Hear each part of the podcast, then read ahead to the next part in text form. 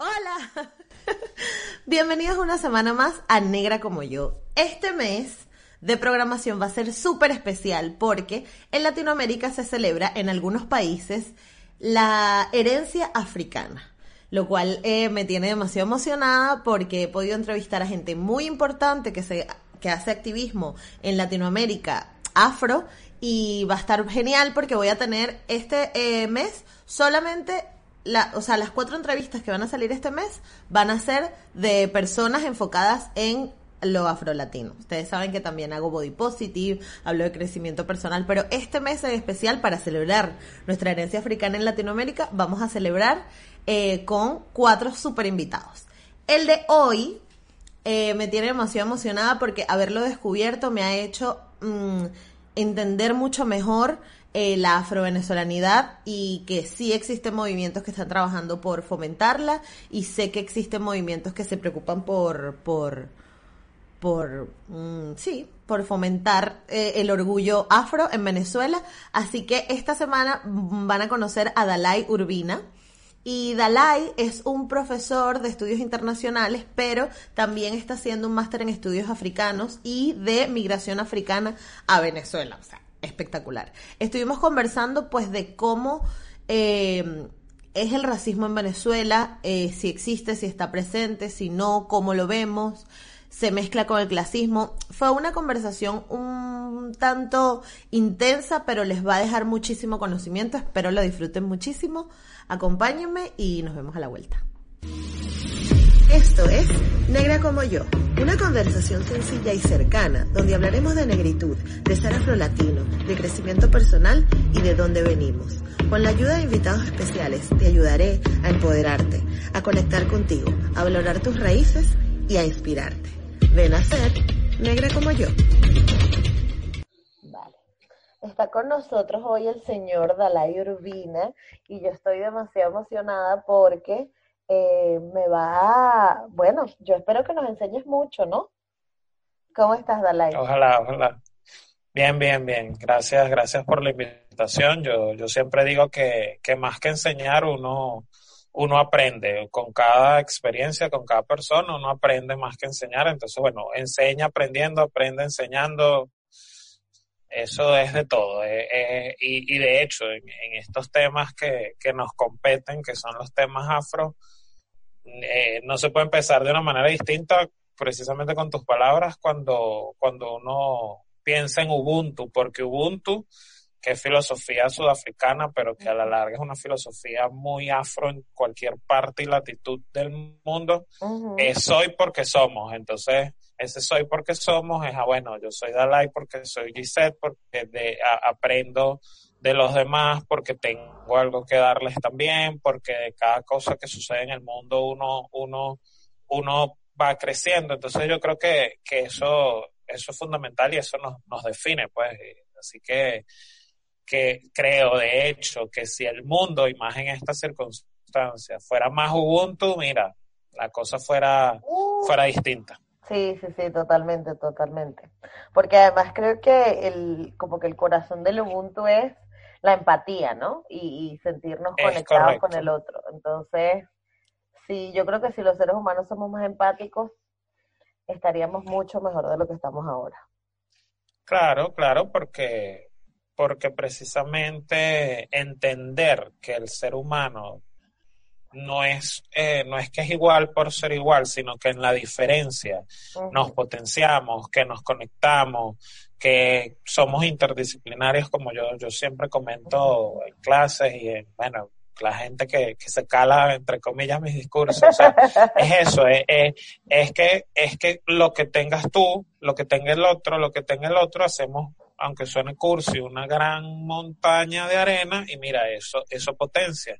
Pero pensar que somos la última pexicola del desierto, que vivimos todos separados, que nada que ver contigo, que nada que ver con los demás, eso a la larga es lo mismo que hace el racismo, que hace el endorracismo, que hace la xenofobia, o sea, que hace todo. E, esa, esa, esa visión del mundo como que si fuéramos islas. Exacto, como si fuéramos islas. Es la misma intolerancia, es lo, es lo mismo que precisamente hemos tratado siempre de, de hacer de manera diferente y, y, que, bueno, de alguna manera nos motivó siempre a identificarnos como afros y, a, identificarnos con, con, el estudio, digamos, de, de todas estas cosas. Pues. Claro. Pero cuéntame quién eres tú, o sea, ¿cómo eras tú de pequeño? ¿Cómo, cómo fue tu infancia? Bueno, yo siempre pregunto, como para que nos hagamos una idea de, de, de ti, ¿no? Como, como persona. Claro.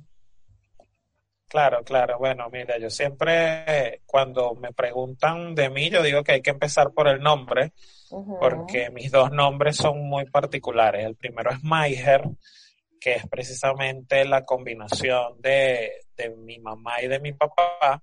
Y aunque hay, haga, la gente haga muchos comentarios, no, un nombre compuesto, mira, yo creo que precisamente me, me marca mucho porque es esa unión de lo que venimos hablando, ¿no? O sea, y la unión además de dos familias que, que precisamente se reconocen como afro y que, digamos, fue mi primer contacto con, con esa identidad, ¿no? Entonces, por ahí vamos.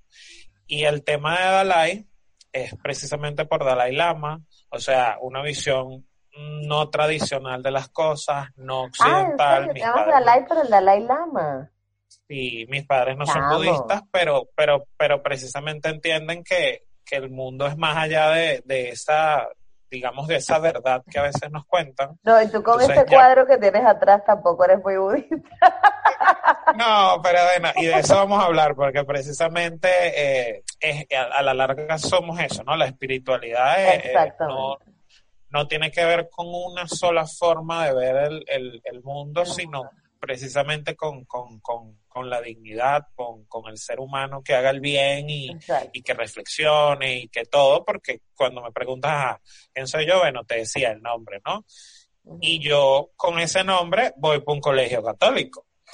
Entonces muchos, muchos dirán, ah, bueno, mira, imagínate un Dalai en un colegio católico y entonces ya de entrada con el nombre y con la personalidad, con, con, el reconocimiento de mi identidad, ya era un, era un choque, porque para nadie es un secreto que, bueno, los parámetros de, ciertos colegios y en general de la Iglesia Católica es bien cuadrada. Mm. Entonces llega un afro con cabello largo, no lo tenía tan largo porque mis profesoras peleaban conmigo, eh, eh, pero llegas a un colegio...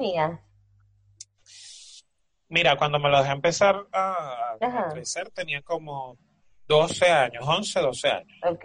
Ya, ya luego a los 14 es la primera vez que me hago mis, mis primeras trenzas africanas, que fue toda una revolución en el colegio. Eh, pretendían obviamente quitármelas y no, no lo permití, porque precisamente yo batallé durante todo mi transcurso escolar, eh, duré toda la vida en ese colegio, o sea, desde chiquito hasta, hasta bachiller mostrando que uno podía sentirse orgulloso de lo que era y que todo lo que uno hacía no era un tema de, moda, sino era un tema de personalidad. Claro. Y entonces, bueno, eh, esa personalidad la llevaba hasta las últimas consecuencias, pues, así fuera de de hecho, disculpa, eh, para cerrar la idea, eh, evento importante, evento en que yo me hacía las trenzas, o sea, llámese graduación, llámese confirmación, llámese no sé qué, llámese convivencia. Ah, en esos momentos era que yo me hacía las trenzas, porque era como que ustedes van a ver a Maiger Dalai con todas las de la ley. Pues.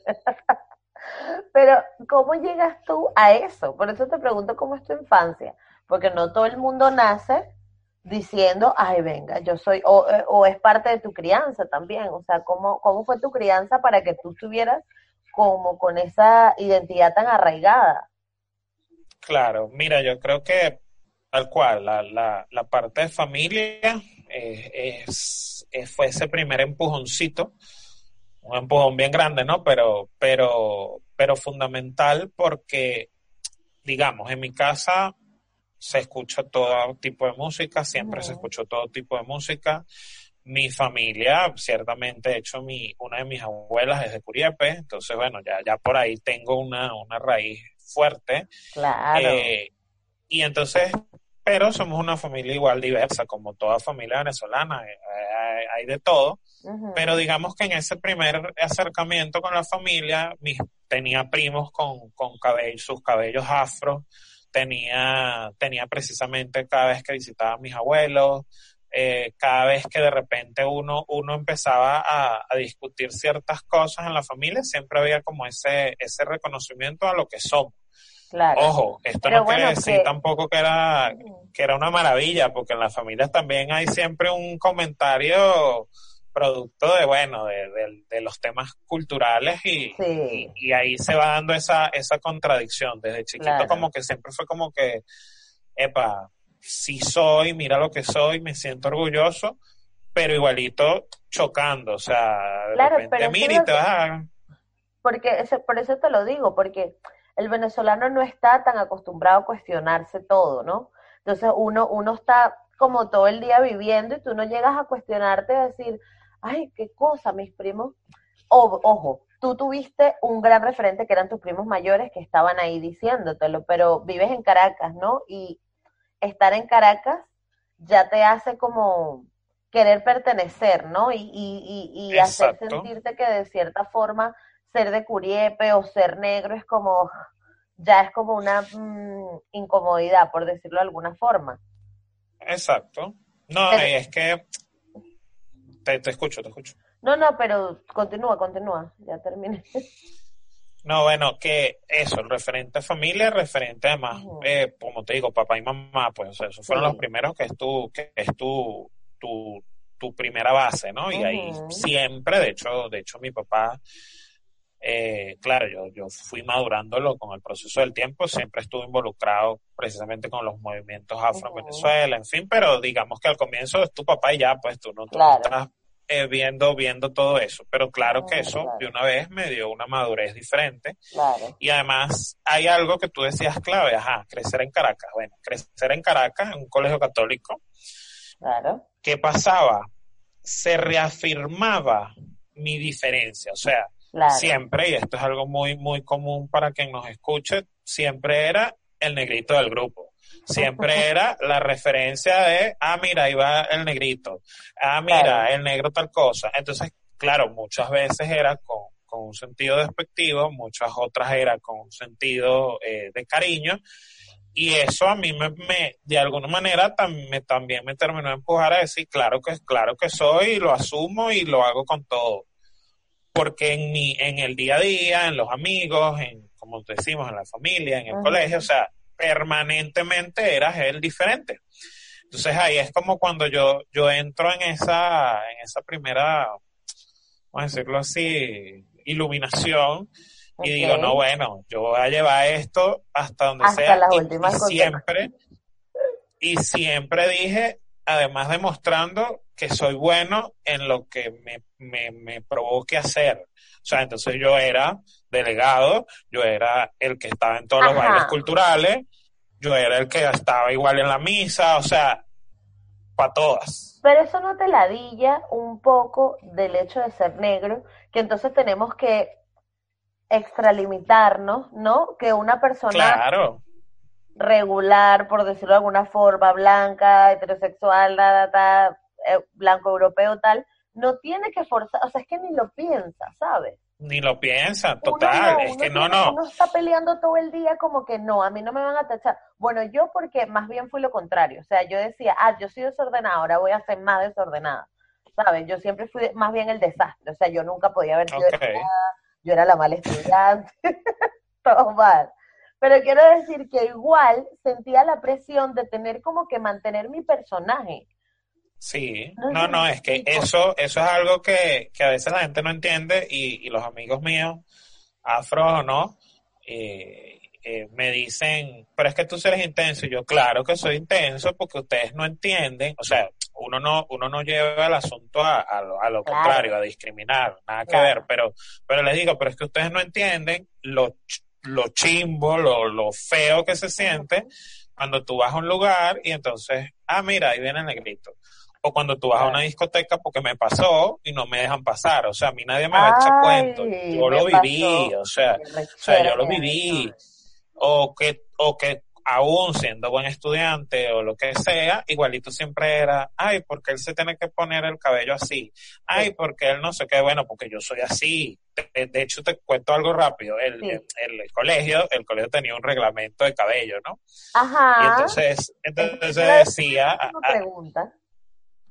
en el colegio, digamos, yo ahí fue donde descubrí el germen de, de abogado, porque el, el reglamento decía eh, cabello tradicional, ¿no? Eh, corte de hombre, cabello tradicional. Tradicional. Y tú no jodas, yo, eh, yo decía, ah, sí, ah, bueno, este es mi cabello tradicional. Claro, Entonces los curas, los curas era como que, pero este chamo de verdad, y yo, bueno, ahí dice tradicional, obviamente fulanito lo tiene de una manera tradicional, mi cabello tradicional es así. Es así, claro. Entonces era como que, este es el único chamito que está leyendo el reglamento, bueno, si lo tenía que leer, pues me tenía que defender. Claro, o sea, yo, no me iba a dejar montar la pata, como, como decimos coloquialmente. Entonces, ¿Y qué crees tú que, que, te haya, que te hizo ser así? Sabes que todos tenemos, todos somos como, los seres humanos somos como una receta cocina, ¿no? Algunos tienen más ajo, otros tienen más cebolla, otros tienen... ¿Qué crees tú que fue el elemento que te hizo ser así como tan, tan reivindicativo? Mira, yo creo que, que tal cual, es, es una receta de muchas ¿tus cosas. papás son así? La, sí, sí, total, total. Entonces, pues digo, mis papás, el nombre, porque ojo, yo no creo en las determinaciones, yo no creo que es que si tú te vas a llamar Pedro, entonces tú vas a ser pastor de Dios, o sea, nada que ver pero creo que, o sea, como que la diferencia en todo, o sea, en el nombre, como digo, mis papás, la familia, y, y bueno, y no sé, los que creen, los que se creen, sabes que como que dice, vuelan, vuelan, bueno, no sé, la fecha de mi nacimiento, muchas cosas, ¿sabes? Claro. Tal cual, o sea, entonces todo eso se transmite. Claro. Yo creo que mezclando todo eso, yo creo que, que precisamente marcan esa, esa línea, pero de que, claro que mis padres marcaron y marcan una línea y el empujoncito total, pero, pero también lo pudieron haber hecho y yo de repente no, o sea, no quererlo hacer. Claro, claro. Eso también es un tema de eso, de, chiquito he sido aguerrido, entonces es como eso, ah, bueno, ustedes me quieren venir a montar la pata, bueno, ya les voy a demostrar. Dame un segundo. y que ustedes me quieren venir a montar la pata, dame un momento que yo no me voy a dejar. Pero, ¿y tú? Total. ¿de dónde crees que, o sea, tu, tu papá de dónde aprendió, tus, pa, tus padres de dónde también aprendieron todo esto del, de los movimientos reivindicativos y todo eso? Todo lo que Mira, yo, como te decía, y, y de hecho cuando yo a veces me, me mandan a definir, empiezo siempre diciendo es nieto de, de, de Sara y de Isabel, ¿no? De hecho yo les, yo les hice una canción, porque bueno, son mis dos abuelas, y, y, y los afro, cuando esto eh, doy como un paso adelante. Cuando yo empecé a investigar, en realidad, al contrario de lo que se cree, el pensamiento del, del afro es muy matrilineal, o sea, es en función de la, de la madre en lugar del, del patriarcado occidental. Repito, esto no es, no es una verdad absoluta, pero, pero hay una, una gran filosofía allí.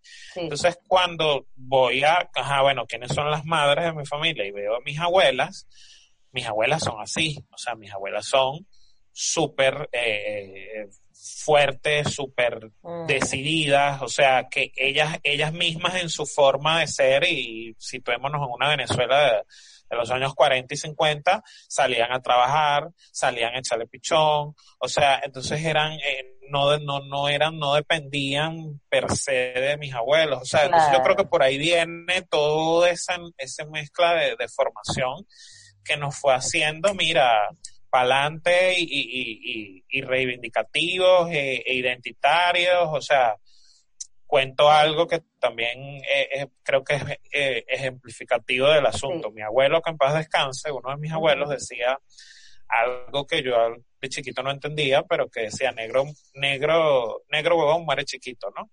Y yo decía. eso lo dice también primero.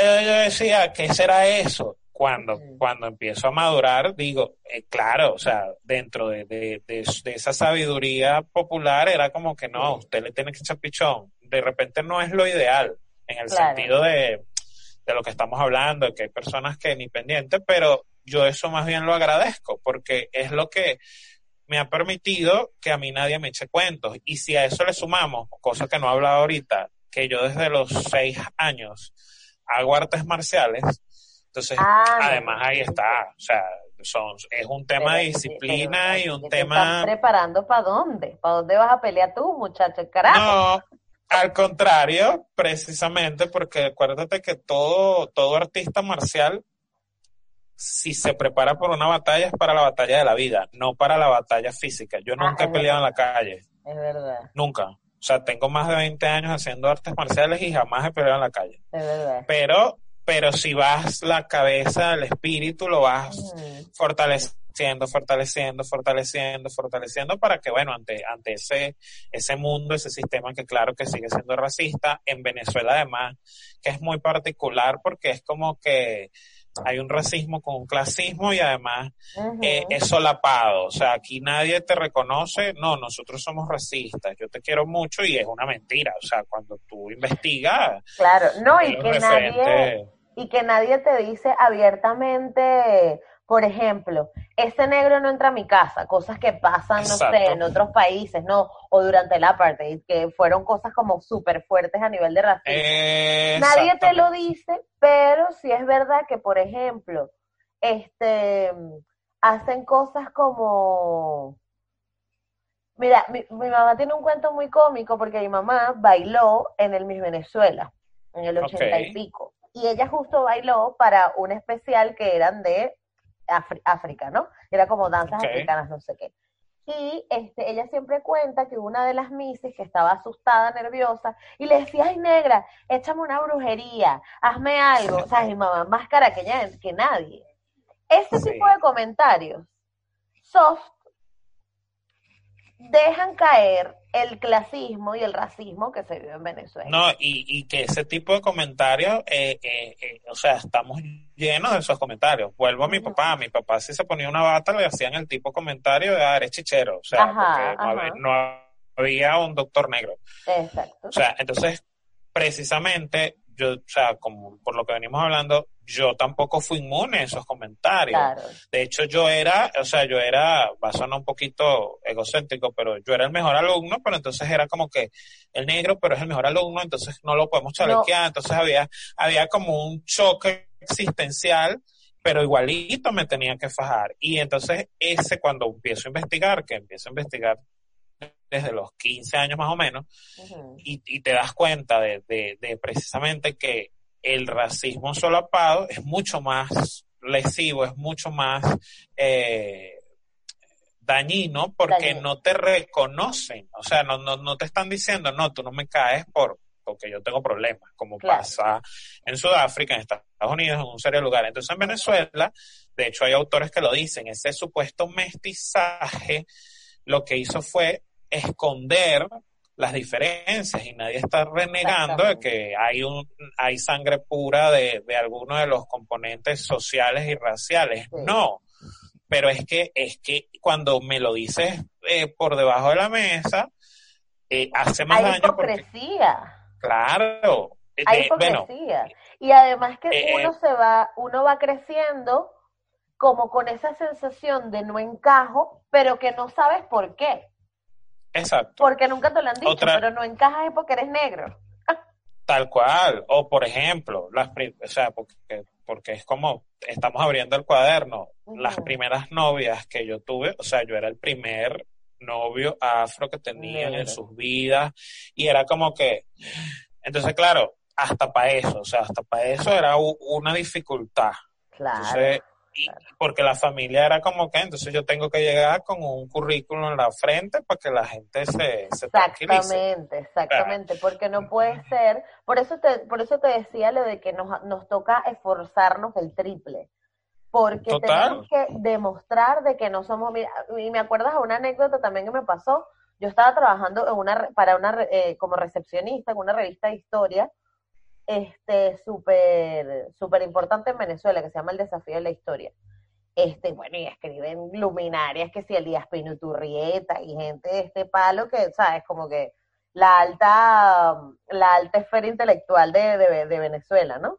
Escribí ahí. Y bueno, tú estabas ahí codeándote con esa gente, lo que sea, no sé qué. Y una, una de las muchachas que trabajaba ahí, ah, claro, porque yo un día le digo, yo estaba empezando a trabajar en, en una producción, una radio en Guatire. Entonces yo me fui y yo estaba, no, es que estoy terminando de armar, de traducir esta entrevista, porque me interesa este artículo, pero claro, nadie lo ha sacado en Venezuela, yo lo estoy traduciendo. Y ella me dijo como que tú, hablas inglés y eres productor, o sea, y haces producción en una radio. Y yo como que... Sí, o sea... Entonces a uno como que te tienes que esforzar 20 veces más para demostrar que no solo puedes llegar a ser productora, sino que tienes que ser arrecha y tienes que hablar inglés más arrecho y tienes que ser el karateca más arrecho por, para que no, porque crecimos con esa sensación de sentirnos menos. Claro, claro.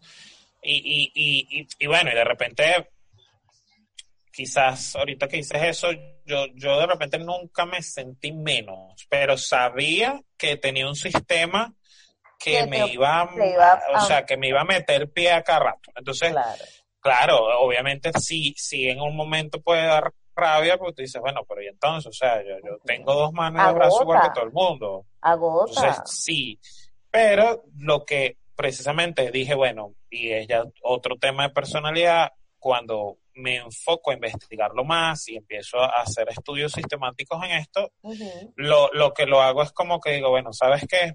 Con más orgullo lo voy a hacer, con más orgullo te lo voy a demostrar, porque precisamente eh, voy a tratar de que con el ejemplo se derrumben esos paradigmas mentales, porque, ah, bueno, mira, sí, yo es verdad, yo todavía, ahorita como profesor igualito, entonces eh, es también lo mismo. Ah, bueno, el profesor con el cabello largo, el profesor afro, el profesor que se viste así asado, y lo voy a hacer.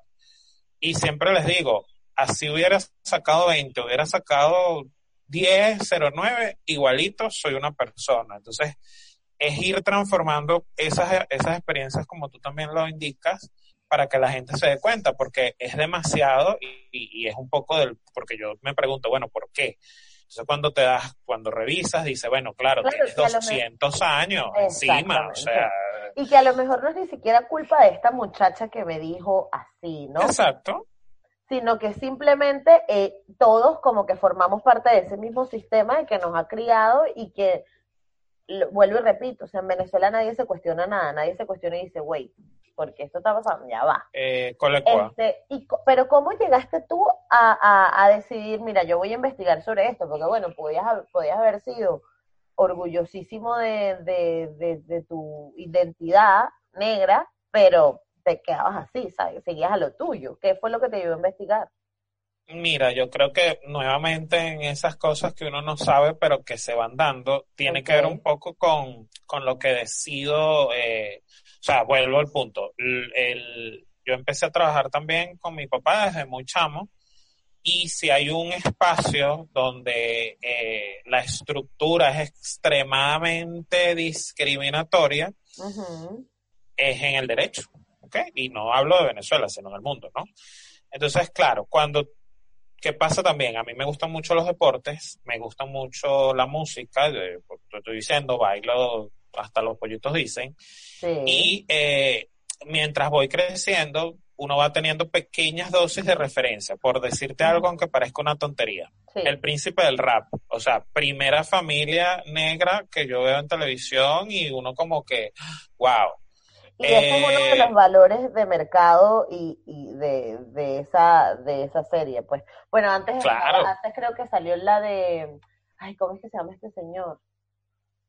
que era, que era también un hombre negro que hacía como que cosas graciosas, que era como el papá, que este hombre ahora lo denunciaron por acoso sexual y de toda vaina, es un humorista. Sí, sí, sí, tengo el, o sea, sé de quién estás hablando, pero no me llega el nombre, pero sí, sí, estoy, sí. estoy claro. Entonces, pero claro, y, y ahí lo vemos diferente por lo que venimos hablando, como allá, allí ha habido una segregación eh, específica, por supuesto, tú creces diferente, o sea, tú creces diciendo, epa, o sea, no, no puedo ser normal. Como nosotros tenemos algo solapado, la, la cosa cambia, pero repito, empiezas a ver televisión y no ves ningún protagonista de, o sea, afro, no empiezas a ver eh, eh, los deportes y allí sí ves una diferencia, de hecho, mis referentes en el baloncesto, o sea, obviamente Michael Jordan, pero después cuando empiezo, o sea, estoy más maduro, Alan Iverson, que era un un niño malo se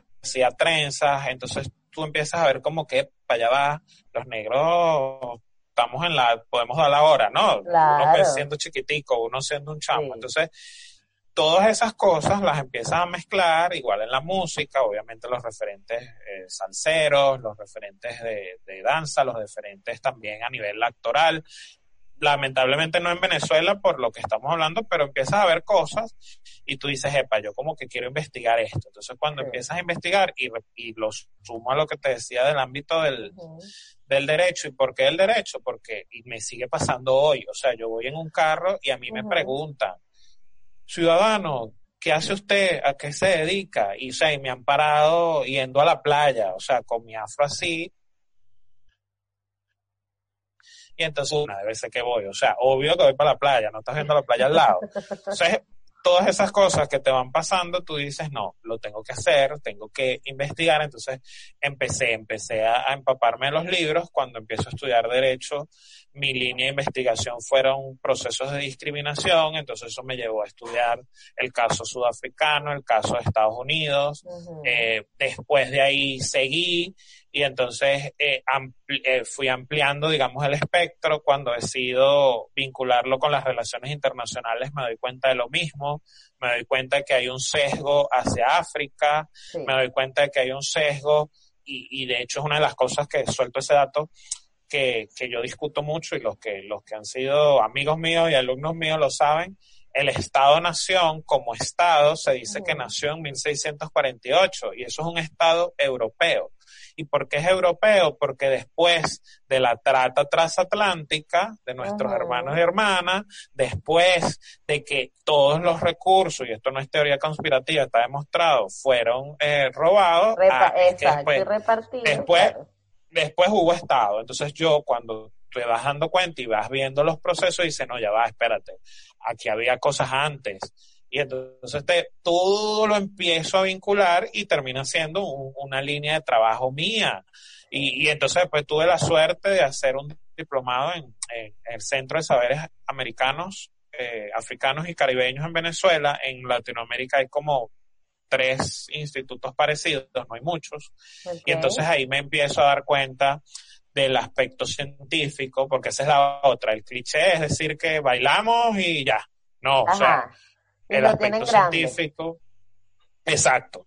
Eh, y entonces el aspecto científico religioso, eso que acabas de decir, yo se lo pongo a, a, a, los muchachos, bueno, ahí son más menos muchachos, son más viejos, y, y dicen, eh, y a veces el mismo choque, ¿no? Es como que, y este me va a venir a hablar y tú como que sí, porque tengo tiempo en esto, o sea, no vengas tú. Exacto. Y entonces, cuando ves, por ejemplo, te das cuenta que hasta ese aspecto biológico fue manipulado, o sea, porque había para decir que éramos demonios, para decir que éramos como niños, y si éramos demonios y éramos niños, éramos cosas. Y entonces como teníamos que ser cosas, teníamos que ser dominados.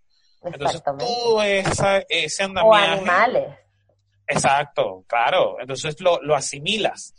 ¿Y qué, ¿Y qué fue la modernidad? La modernidad fue decir el Estado que era el Estado de los grandes estados, cuando digo Estado, Estados-naciones, claro. dominan a unos sobre otros. Claro, se y llame... que ya se sentó, exacto, sobre unas bases completamente corruptas y equivocadas. Y, o sea, y racistas y estructurales. Y Entonces, no es ser eh, un, un intenso, sino es reconocer cómo las cosas llegan a donde están. Entonces eso no quiere decir que uno no, no, no va a valorar otros aspectos positivos, pero te vas dando cuenta que dices, no, espérate, no es hacer drama, no es llorar, no es nada, no, es a mí me, civilizar. Exacto, a mí me dijeron en estos días fue, bueno, pero ya, que tanto hay que vivir en el pasado. Y yo digo, bueno, o sea, no se trata de vivir en el pasado se trata de que tú reconozcas un pasado para que no sigas cometiendo los mismos errores que hay. Exactamente. exactamente. porque hay otro tema que quiero tocar contigo que a mí me parece muy interesante. O sea, me parece, creo que más interesante que el racismo per se de la sociedad y es el endorracismo, ¿no? Ese que tenemos con Total. nosotros mismos. Y esas cosas me las dicen mis propios familiares, amigos negros, que es como, ay, bueno, pero ya, eso fue hace muchos años. Y es como, coño, no, o sea, hay que acomodarlo. O sea, claro. vamos a seguir pisándole la sangre a gente que murió injustamente y no se lo vamos a reconocer. Van, ahí están los judíos dale que te pego cada 15 días, sacan un fucking documental de Hitler, sacan un documental de la Segunda Guerra Mundial. Nat Geo tiene horas y horas y horas dedicadas, que lo único que, ojo, que no le voy a quitar el peso que tuvo, ¿no? Pero que el holocausto fue un señor que dijo, vamos a matar todo esto que no me gusta. Y, mira toda la punta y es un genocidio de unos cuantos. y es un genocidio de la historia, que no es el único, porque el de Namibia, de hecho ellos, para que veas la conexión, ellos antes de irse a los judíos, prueban es en Namibia, en África, un, científico alemán que fue el, el, el, científico alemán principal del, del, del, del centro más grande de, del exterminio de los campos de concentración, el primero hizo todas las experimentaciones en Namibia, porque Namibia, Namibia era colonia alemana. Cuando en el proceso, por eso que te digo que todo se junta, cuando el proceso de las relaciones internacionales, Bismarck, que era un supuesto canciller que, por ejemplo, mis colegas internacionalistas le pican torte, y yo, eh, yo a un señor colonialista y no, no, no puedo.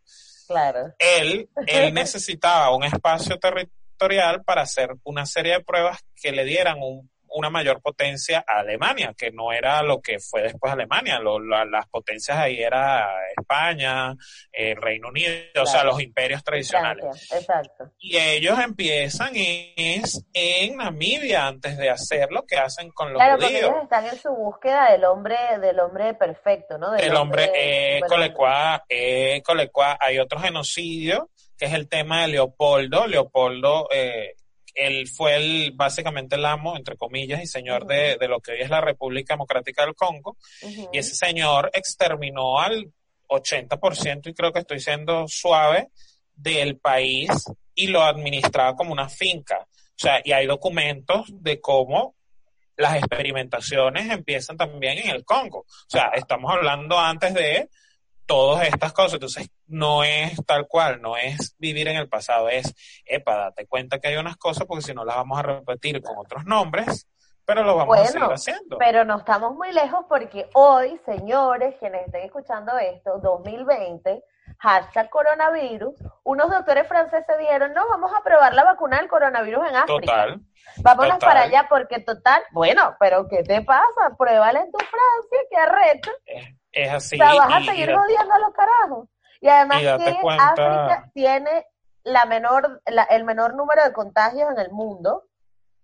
Y entonces, aparte ahí para allá seguir jodiendo. O sea, de verdad, o sea, eso es una vaina loquísima. Y está pasando hoy en el 2020. 2020.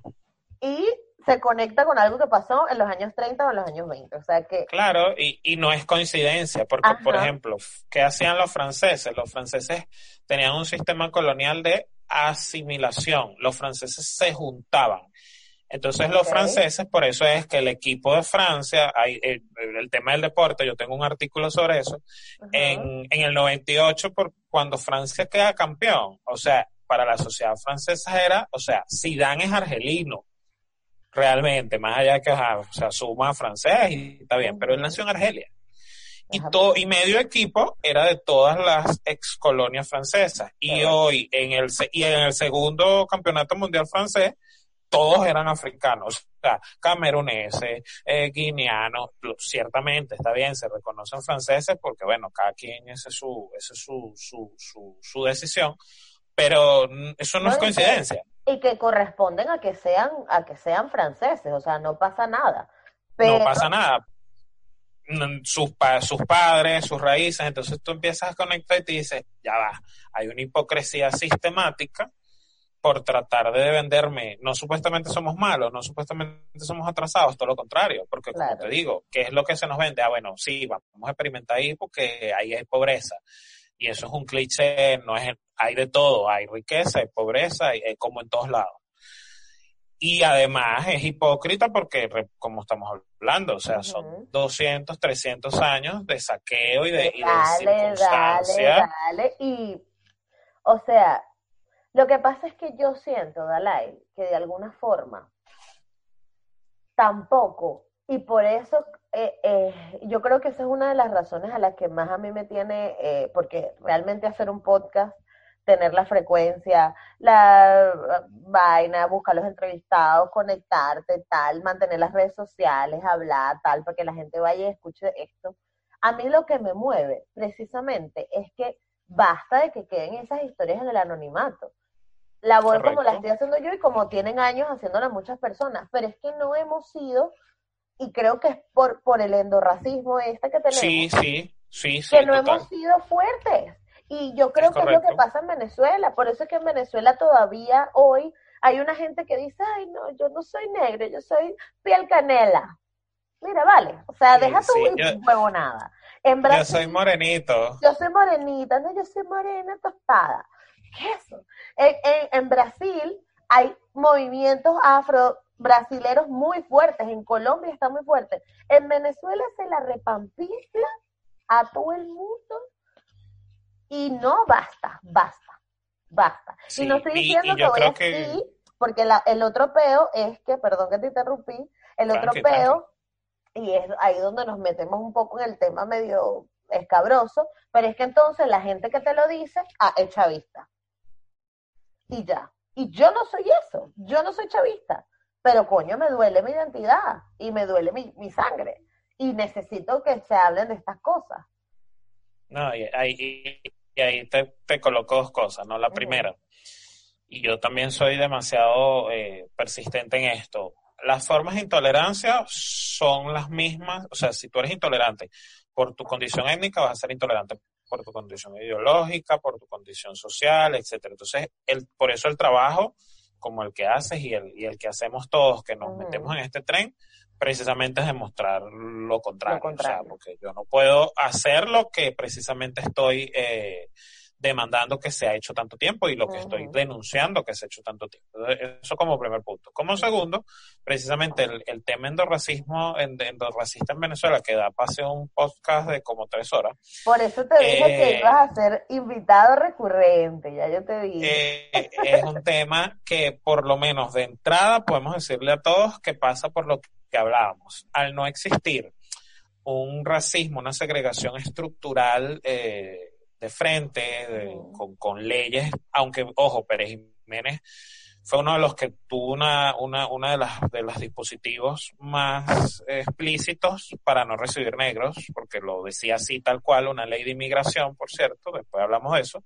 Pero de resto, hay, muy, hay lanzando demasiado datos. Bueno, hay, de resto, eso para que me vuelvas a invitar. De resto, hay, hay, hay pocas, eh, eh, pocos instrumentos que lo reconocen. Entonces ya por ahí, obviamente, el, la dificultad antropológica, sociológica, bueno, todo el mundo que, se dedica a esto es, es, más ruda porque, mira, no, no tengo que me digan, no, no entraste por tal cosa, por supuesto.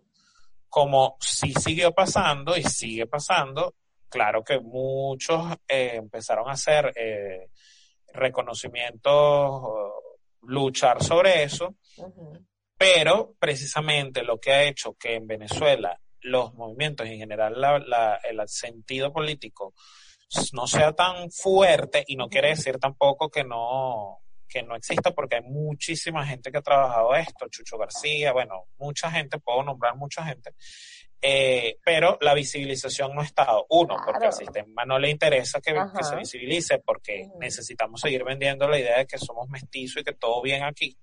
Claro, el, Caribe y el sabor.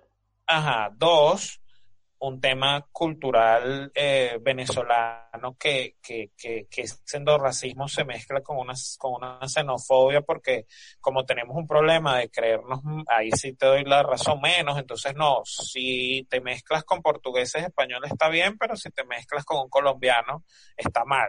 Porque el colombiano se parece más a lo que tú quieres a lo que tú, de lo que tú quieres salir, claro. Entonces, eso, desde el punto de vista social, dificulta que cuando tú vas a un foro a decir, epa, vamos a hablar de endorracismo, la gente no, no se siente inmediatamente reconocida. Estamos, estamos de acuerdo, eso es, un, es una falla estructural. Y además, al punto que hemos venido también hablando, un tema de hipocresía es también general, porque, por ejemplo, te pongo esto, no se puede negar, es innegable, el que lo niegue es porque es demasiado cabeza hueca. En el 99 es la primera constitución que se dice reconocimiento pluriétnico multicultural. Pero sin embargo, los afro no somos reconocidos explícitamente, son reconocidos los grupos indígenas, pero no somos reconocidos explícitamente porque nosotros mismos, y hay que ser mea culpa, no hicimos lo que teníamos que hacer, punto. O sea, ahí no hay, ahí no nos podemos echar la culpa a los demás. Y no lo hicimos, y mira que aquí tengo este, eh, soy afrodescendiente, como te reconoces, no lo hicimos, porque no, o sea, porque nos, nos, nos quedamos en la, en la tontería, nos quedamos en, en en la discusión inerte o nos quedamos entonces a, a, la simplificación del debate, de como que, ah, bueno, no, reconocernos afros es reconocernos que tocamos tambor. Sí, sí, eso es una parte, pero no es la única. O sea, hay muchísimas cosas más. Entonces, claro, todo eso ha hecho que el movimiento en general, desde hace muchos años, esté extremadamente dividido y al estar dividido tú no llegas a políticas certeras. O sea, no puede ser que, por ejemplo, en Venezuela, al contrario de Brasil, Colombia, que, que, en ese punto son, son vanguardia, la ley contra la discriminación, que además por ejemplo, partió de una base eh, también débil porque no, nos, debió discutirse más. Mira, fue como hace cinco años nada más que tenemos una ley de discriminación. En Venezuela los carteles de no puedes eh, discriminar, o sea, eso tiene menos de diez años. Entonces, obviamente que el proceso eh, con nosotros ha sido más lento, ha sido, ha sido en pañales, pero eso no quiere decir que no se ha hecho. Y, y volvemos al punto, porque no hay un reconocimiento y entonces todo lo, eso lo simplificamos, o sea, lo simplificamos a que si yo pienso verde, azul, amarillo, no, hermano, o sea, hay temas que son transversales, es como que si tú le digas un, a un ecologista, que es un tema que también por, por mi área de relaciones internacionales batallo mucho, no, bueno, bueno, sí, hay ecologistas de derecha, de izquierda, de centro, arriba, pero el punto es que es un tema ecológico. Entonces, ciertamente cada quien es libre de asumir una postura política, porque, ojo, todos estos temas, claro que son políticos, porque la política, diría Aristóteles, el animal político, pero lo que no puede caer es en las politiquerías absurdas de tratar de, ah, bueno, sí, porque te cuento algo rápido también. Aquí se llegó un momento donde tú ponías a alguien en el movimiento afro nada más porque fuera negro y posiblemente era un endorracista. O sea, ni siquiera se reconocía.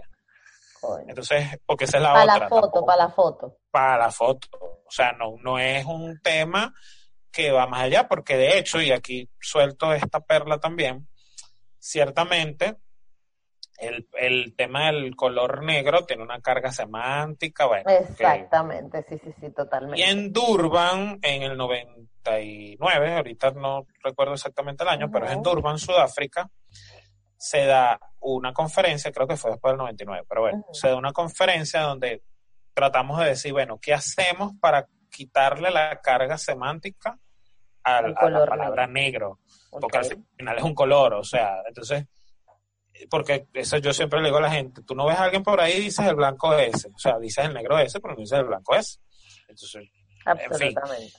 Entonces, claro, tratamos de asumir el afro no como una categoría excluyente, porque no se puede decir negro, afro, lo que quiera, pero es como una forma de precisamente ir cambiando la semántica, ir unificando los términos, porque tú lo sabes, si tú vas para Estados Unidos y dices la palabra niga, mira, te pueden matar, o sea, si estás en una comunidad afro, o sea, porque precisamente fueron tan, o sea, la, lo, literal que te digan, que por eso es lo que yo creo que no es que hubiera deseado que pasara aquí, no, pero por eso es que somos diferentes y, la lucha no ha sido tan sólida. Pero en Estados Unidos, por decir Estados Unidos, o sea, es que te decían, epa, usted no va a beber en ese, en ese filtro de agua porque eso es para blanco, el, baño de negros y, el filtro de, negros está para allá.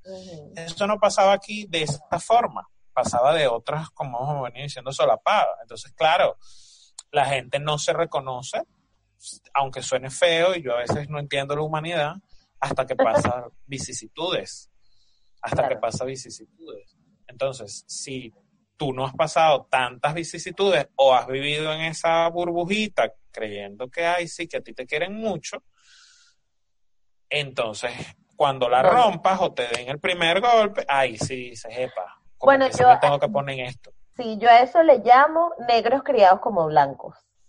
Exacto, exacto. Sí, o que entonces, o que como tu mamá, como mi papá, como tus padres, como mis padres, entonces precisamente en lugar de reforzarte y decir, mira, vale, tal, no, te, te saquen de la burbuja, te hagan sentir que tienes que ser de otra forma solo para adaptarte. Exacto, exacto, adáptate. No, no puede. Y no puede ser, porque la vida tampoco puede ser mera adaptación. O sea, bueno, o sea, hay que guerrear, hay que porque... Sí, ¿sabes qué pasa? Que a mí me parece curioso, y hablamos de Venezuela porque es el, el tema que conocemos, pero a mí me parece curioso que es que la gente incluso le quita la importancia de ese esfuerzo que hacen para ser otra cosa. O sea, algo tan simple como tener que desrizarse el cabello es una, es una desgracia ir a desrizarse el cabello. Y sin embargo, las mujeres caen en eso. En eso. Prefieren caer en eso, prefieren quemarse el cuero cabelludo que se les queme el pelo, a, a, a reconocer, a decir no, y ya. O sea, el esfuerzo, o sea, ponen demasiado esfuerzo en ser algo que no son. Y, y me pasa que ahora lo hablo con, las amigas que he hecho en el movimiento de, de pelo afro y de pelo natural venezolanas que dicen, es que es como que nos quitáramos un peso encima que no sabíamos que teníamos. O sea, es una mochila que, que tú no tienes ni idea. Y yo creo que eso pasa igual en, en, en, en, otros, en otros aspectos, ¿no? De que tú al final dices, coño, pero ya, o sea, ya. ¿No? Y ya estoy cansado de esto, pero no te estás dando cuenta que estás cansado.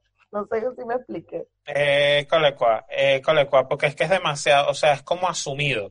O sea, asumimos un patrón de belleza porque tú lo dijiste. O sea, el, por ejemplo, el tema del cabello, por ejemplo, en nuestro país, tiene que ver precisamente con, con la industria de la misología estúpida y ridícula eh, eh, con esa industria como hablábamos en la televisión, entonces claro, tú, tú veías los referentes y nadie tenía el cabello rizado, nadie nada, entonces tú como que no, bueno, no, como nosotros nos gusta, porque es así, hay que reconocerlo, es cultural, nos gusta vernos en, en la pantalla, en la palestra, entonces tratas de imitar eso. Entonces, claro, eso, eso no pasó en otros países. En otros países, precisamente por ser más duro el asunto, tuviste en Brasil, por ejemplo, una, por, por, por hablar hasta de eso, una chica Silva, una novela en el noventa y pico, o sea, cuando aquí, la primera novela donde hubo un, o sea, siempre hubo actores eh, afro importantes, pero de repente que la primera gente como que se le movió a, bueno, sí, por estas calles, porque estaba Frankie Birwell,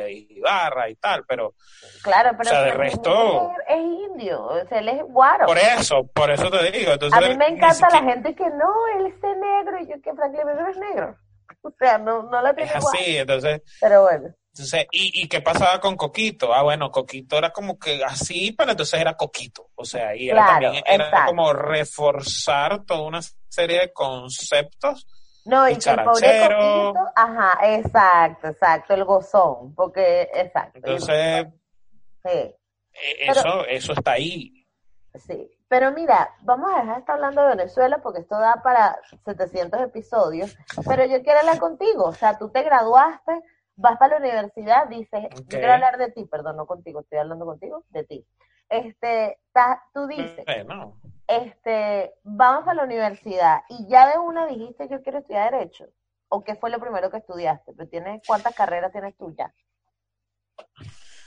Bueno, soy abogado internacionalista y tengo una maestría que estoy en curso de, de, de internacional privado y comparado, que es como el el, el, el, puente entre las dos cosas. Okay. Eh, son cosas que siempre lo digo, son dos áreas extremadamente racistas, cuadradas, bla, bla, bla, bla, pero bueno, a mí me gusta ver pero mundo tú exacto.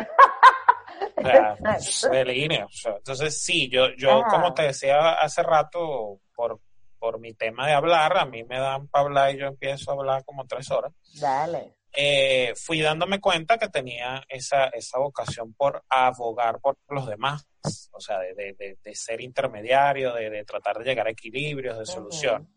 Entonces, mi vocación por el derecho es como desde camisa azul, terminando camisa azul. De hecho, yo tenía con unos amigos unos acuerdos porque ellos hacían las cosas de matemática, a pesar de que mi colegio era de ciencia, y yo hacía todo lo que tenía que ver con literatura, ciencias sociales y ya, o sea, yo no veía números, ellos no veían letras. ¡Qué fino! Coño, me fui, inteligente de tu parte. Viste, viste. Entonces nos fuimos, me fui, me fui nutriendo en eso. Eh, no, no puedo dejar de decir esto, pues me, me estás diciendo, digamos, las experiencias. El día que me va a graduar, me amenazan con que no me iba a graduar, con que, o sea, de bachiller. Bueno, precisamente ese día tenía trenza, ah, tenía, eh, tenía unos zapatos que salían del reglamento, pero a todo el mundo, todo el mundo sacaba del reglamento. Ajá. pero entonces nada más la agarraron con quién? Con Micio. claro.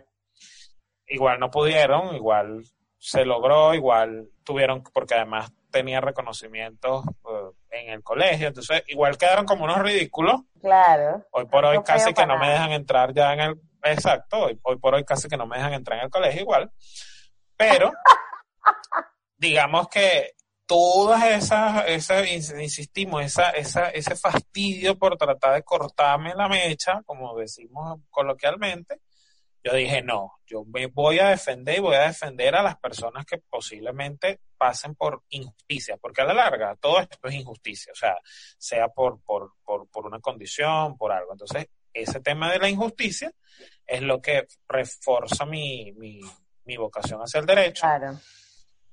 Empiezo a estudiarlo, lo mismo igual, o sea, que tú estés estudiando derecho, entonces tengas el cabello así, que tengas el cabello asado, entonces tomo una decisión, yo no me corté el cabello durante los cinco años que estudié derecho, o sea, ni las puntas, nada, nada, o sea, nada, porque eso este yo... Pelo? Y entonces les demostré, de hecho, el día de la graduación, en, el día de la medalla me hago las trenzas y el día de la graduación me solté la... Entonces era así como que, ¡boom! O sea, en sus caras. Y entonces paso eh, por, por, por, por cosas de la vida, me graduó con mención honorífica, entonces era como doble el, la cosa de que es que me van a tener que reconocer, ¿no? Exactamente. Entonces sí, el tema de la injusticia estuvo ahí. Y el tema de internacionales, si te das cuenta de esto que venimos hablando, de hecho es la primera carrera que yo quería estudiar. ¿Por qué? Porque siempre me ha gustado como que ver muchas partes del mundo, el tema de las banderas, el tema, como te digo, del fútbol, entonces, como te decía, Francia, no sé qué, ah, bueno, ¿de dónde vengo? O sea, ese interés por, por, por más allá del territorio, digamos, común, pero las cosas de la vida, no quedo al principio en internacionales, sino que después lo empiezo a hacer como estudios simultáneos. Y bueno, ya cuando terminé derecho ya, ya estaba estudiando internacionales y empecé a, vincular todo. Después empiezo a trabajar en cosas tan formales, entre comillas, como incluso la Cancillería, y también fue otro, otro, o sea, otro lío, o sea, otro, otro, otro eh, eh, eh, detalle monumental, porque era lo mismo, ¿no? Que te tienes que vestir asado, que te tienes que vestir, y yo, mira, no, o sea, si te gusta, bien, si no te gusta, chao. Exacto. Y así fue, pues, entonces, ¿qué, ¿Qué me va moviendo siempre? Bueno, un poco eso, el tema de las injusticias, el tema de la, de la disciplina, el tema del, del, respeto para los demás, que tiene mucho que ver con la filosofía karateca, por eso te decía, nunca he peleado. Entonces, todo eso me fue moviendo a eso. Y en ese interín, eh, digamos, entre que estoy estudiando Derecho Internacionales, es que descubrí la vocación por ser profesor. O sea, me di cuenta que no era solo defender, hablar, eh, llevar argumentos, sino que creo que podía transmitir ideas. Entonces, ya cuando, antes,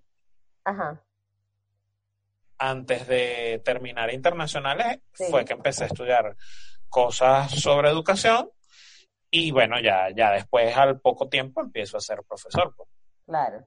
Chamo, yo de verdad, aplausos de pie, porque no debe ser nada más ladilla que ser profesor universitario sobre todo de los primeros semestres que están esos carajitos ladilla que no quieren pararte de la que se la suda porque se creen que son los más que tal porque acaban de graduarse del, liceo. O sea, entonces llevan, llevan ese primer y que pum, y es como que. Ajá, ¿cómo haces con esos carajitos tan fastidiosos? Bueno, seguramente me van a escuchar después porque igualito se los va a pasar a todos y que mire, escuchen la, la entrevista ¿Qué pasa? Eh, yo, yo, precisamente por esto que venimos hablando de tratar de, dejar como la huella y ser diferente. Cuando yo, o sea, yo pasé como todos nosotros, tú todos, o sea, roncha con, con los profesores, pues, porque ciertamente él es el único que tiene la verdad, él, te, él es el que te dice hasta estupideces como te tienes que venir, en mi salón entran con tal vestimenta y no sé qué, y tú como que, o sea, más o menos, ¿eh? eso, eso yo lo entiendo. O sea, como yo siempre digo, sumando todo Ubuntu de todos mis profesores de toda mi vida, y más los estudios que fui haciendo, yo dije, bueno, yo necesito y es urgente para mí ser diferente. Entonces, sí, yo tengo fama de ser riguroso, de ser mano dura, pero yo soy de los que igualito te estoy, o sea, primero mi clase yo nunca me monto en el, ¿sabes? El atril ese que tienen los profesores, yo nunca me siento ahí, no me siento porque eso es un mecanismo de superioridad. De superioridad. Y yo, no, y yo no me creo superior, porque por lo mismo, o sea, he vivido en carne propia lo que estamos hablando, lo que es que te digan que eres superior por, por raza, que eres superior por no sé qué, entonces no lo hago. Claro. Entonces, empiezo por ahí y trato de verdad, que eso es un tema muy profundo de la educación como, como, como estructura, estimular es el libre pensamiento. O sea, yo siempre lo digo en la primera clase, yo no vengo acá que mi verdad es mi verdad, o sea, yo vengo que las construyamos juntos. Tenemos de precisamente darnos cuenta claro, y hablemos de ustedes lo que de lo que ustedes tienen asumido, como que, por ejemplo, un profesor joven no sabe nada, porque esa es otra, supuestamente eso es una, una verdad, Claro. No, espérate, tengo tantos años haciendo esto. O que asumas que tienes la posibilidad de decir tu criterio. Entonces, claro, yo, yo les abro mucho esa puerta de que hablen, de que, de que traten de estar con ellos. Entonces, claro, yo, yo hago juegos en clase, yo trato de hacerle dinámicas todo lo contrario a lo tradicional. Yo tengo un solo examen escrito, o sea, detesto los exámenes escritos. Eh, trato de hacer debates, trato de hacer infografías, o sea, temas gráficos, o sea, porque entiendo que no, tú no puedes educar como, como se hacía hace 30 años y con una cabecita así, porque precisamente si tú crees que esto es así, son los mismos que te van a reproducir. Ay, no, porque yo no voy a estar con un negrito y una negrita porque tal cosa. O sea, es lo mismo, aunque, parezca que no, no tiene nada que ver, todo tiene que ver. Entonces, le echo ese pichón. Es canzón, súper canzón, ellos lo saben. Les formo lío, por supuesto que muchísimo, porque, porque también es un tema, y, pongo mis experiencias, le digo, muchachos, o sea, ustedes no pueden esperar que el mundo venga a ustedes, ustedes se tienen que salir a comer el mundo, porque entonces no puede ser que eso, ay, me, me gradué de bachiller, ay, entonces. sí, sí, pero yo creo que también entramos en, ah bueno, antes que antes de continuar, porque yo tengo una pausa aquí, como que nos saltamos la pausa, pero en la pausa solo hablar de cosas que me vengan a la mente, algo que leí, algo que tal. Primero, debo contar que el show este que estaba pensando antes del príncipe del rap era el show de Bill Cosby.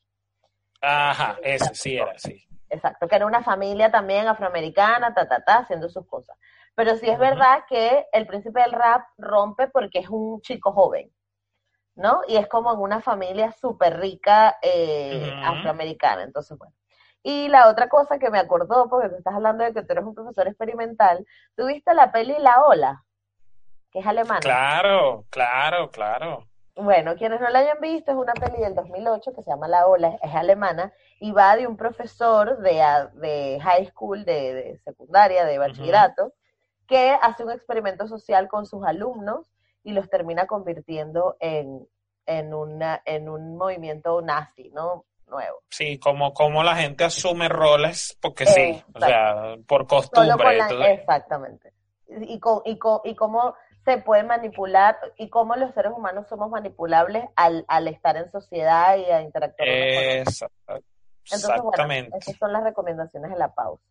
Pero, no, total. Ahora una cosa, este, ¿qué crees tú que ya, o sea, ya nosotros aquí como que lo jubramos un poco antes de, de hablar de eso, pero ¿qué crees tú que podemos hacer hoy los venezolanos? Que no, yo porque honestamente me confieso que soy súper, no conozco nada del movimiento afro venezolano, de hecho me ha costado mucho, y precisamente le huía por las connotaciones políticas. O sea, cada vez que intentaba googlear algo era como que gobierno Bolívar y yo decía, no, no quiero saber de esto. Y he aprendido mucho de los movimientos africanos, pero claro, como vivo en España, aquí hay, hay, hay mucha, como que hay muchas organizaciones que tratan los temas, este, realmente la gente está muy unida con respecto a esto, con respecto al racismo, etcétera, etcétera, y sin embargo se ve, se ve mucho racismo, a pesar de que hay movimientos haciendo las cosas, ¿no? Pero ¿qué podemos hacer nosotros los venezolanos hoy? O sea, ¿dónde vamos? ¿Con quién hablamos? ¿Qué hacemos? Bueno, pregunta, pregunta complicada, ¿no? Pero, pero yo creo que. El venezolano está pendiente de otra cosa ahorita, pero.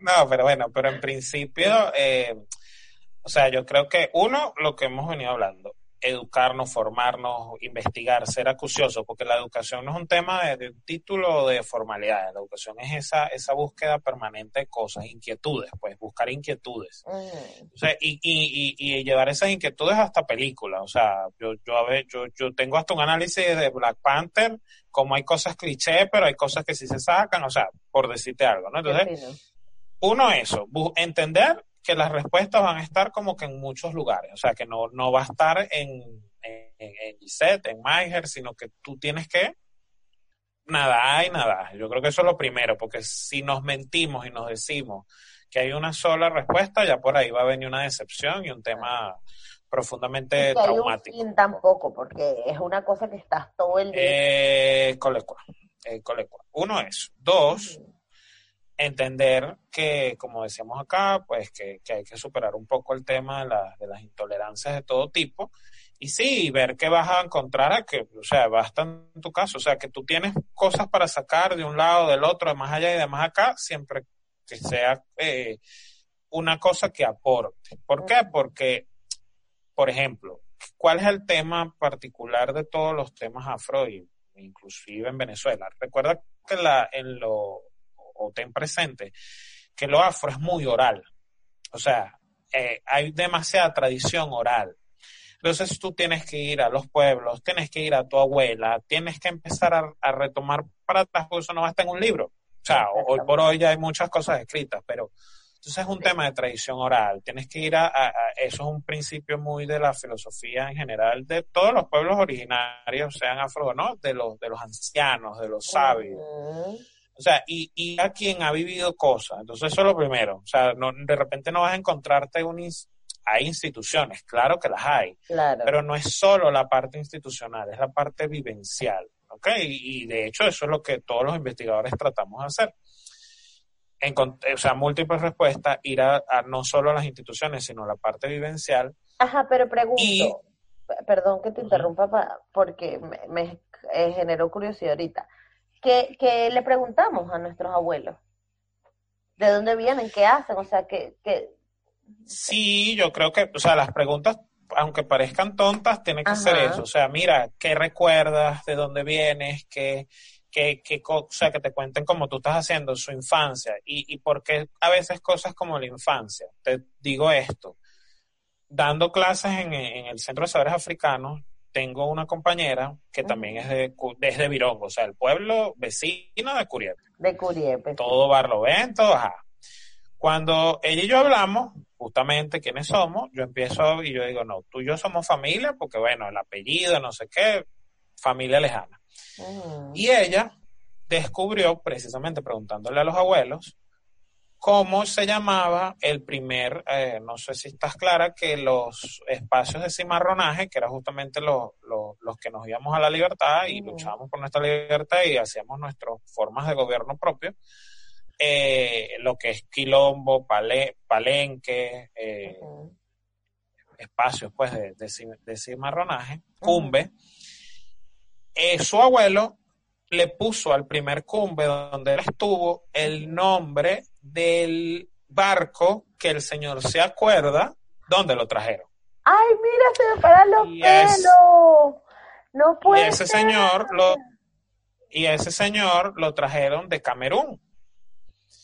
Entonces, cuando tú mezclas Camerún y te das, por ejemplo, en mi caso de investigación y sabes que los nuestros antepasados, voy a hablar de los de Venezuela, aunque fueron casi todos los de esta región, fueron precisamente de la región occidental, centro-occidental de África, tú dices, epa, ya va, ese es tatarabuelo mío, o sea, para donde vaya. Y cuando de paso te das cuenta de otra cosa, que lo dije en estos días en mis redes, o sea, cuando se lo estaba comentando a la gente, los tambores de agua se tocan en Camerún, en el oriente del país y en Venezuela. Entonces tú dices, ya va, aquí no hay casualidad. O sea, uno más uno más uno ya me da una respuesta. Entonces, cosas tan tan cositas como esa te empiezas a construir historia. Empiezas a construir historia. Chamo, pero es que mi abuela se acuerda, mi abuela se acuerda que si de, que si de... Lo que pasa es que mi bisabuela, que es la que pudiera tener como que un pasito más atrás, este, murió cuando yo tenía seis años ya. Y obviamente mis primos ni mis tíos, nadie se preocupó como por, por, por averiguar nada. Pero mi abuela cuenta cosas de cuando ella estaba chiquita, pero del pueblo, de quién era su papá, de sus hermanas, pero no cuenta mucho más atrás y a mí eso me, me da rabia porque yo quiero saber. Y yo, qué bueno, pero piensa, ¿quién era tu tatarabuela? Mi abuela que, que vaya a saber, yo, ay, no. Eh, es que aunque, es que precisamente ese es el problema, que no se te olvide que es un memor, lo que se llama un memoricidio histórico, o sea, trataron de, de, desvincularnos totalmente. Entonces, otra versión, bueno, secuestro y te quitan tu identidad. Exacto, exacto. Entonces, ¿cómo tú te empiezas a acercar? Bueno, precisamente también empiezas a conocer el origen de los bailes, empiezas a, conocer el origen de prácticas en los pueblos y, empiezas a juntar, o sea, empiezas a verte, ah, ya va, como que por aquí viene esto, por aquí viene lo otro.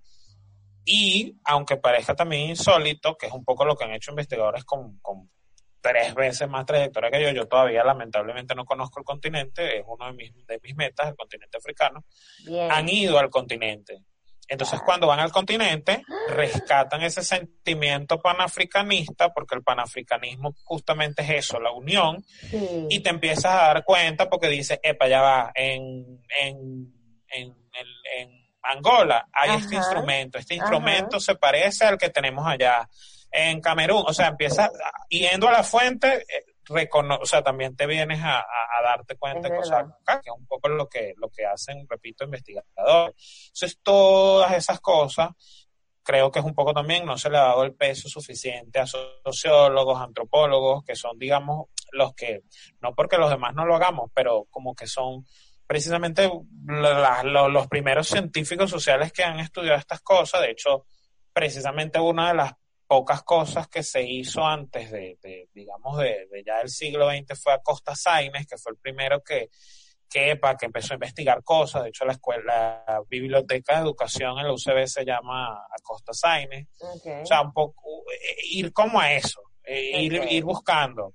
Sí hay libros, sí también hay, no vamos a negar, pero, pero la dificultad va a estar en eso. Entonces, es un proceso de reconstrucción totalmente permanente eh, y de apertura, porque tú lo decías, ¿por qué nos cuesta tanto? Es por eso, porque somos, ahí sí hay que reconocerlo, somos como que, bueno, no, eh, si yo me sé este dato, entonces no lo comparto, porque entonces estoy trendy, estoy en, el, en, la, en la palestra, voy a, voy a figurar y, me hago famoso con eso. No, compártelo, nútrelo con otra persona, esa otra persona te va a decir otra cosa y así vamos construyendo la historia o, la vamos reconstruyendo porque la historia estuvo allí. Claro, exactamente.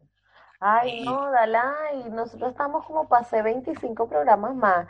Mira, quiero que hablemos del cimarronaje, quiero que hablemos de este los procesos migratorios, que de esto sabes un montón y, me da demasiada curiosidad. no, más, no si la gente lo quiere escuchar, me da igual, yo lo quiero saber. y este, nada, tenemos que hablar eh, de, de, las investigaciones, de cómo van las investigaciones que estás haciendo ahora, de todo. Hoy te conocimos un poco por encima. Pero también tenemos que hablar del endorracismo en Venezuela, porque eso da para, para hablar un montón.